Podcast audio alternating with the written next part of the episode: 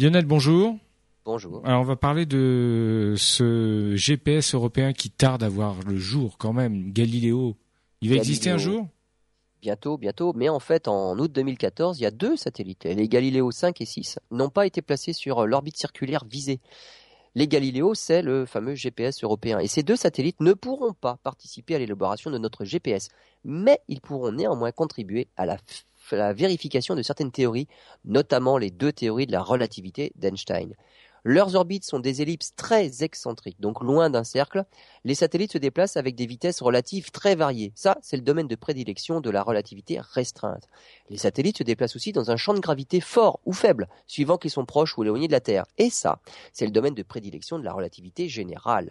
Dans les deux cas, les horloges ralentissent au plus près de la Terre et il est possible, avec les horloges atomiques à bord des satellites, de mettre en évidence les effets de la relativité. Par rapport aux horloges restées sur Terre, la différence est faible, mais elle, doit, elle devrait être mesurable de l'ordre de 40 microsecondes chaque jour. Les résultats seront publiés dans un an. Ils seront au moins quatre fois plus précis que ceux du satellite Gravity Probe A en 1976.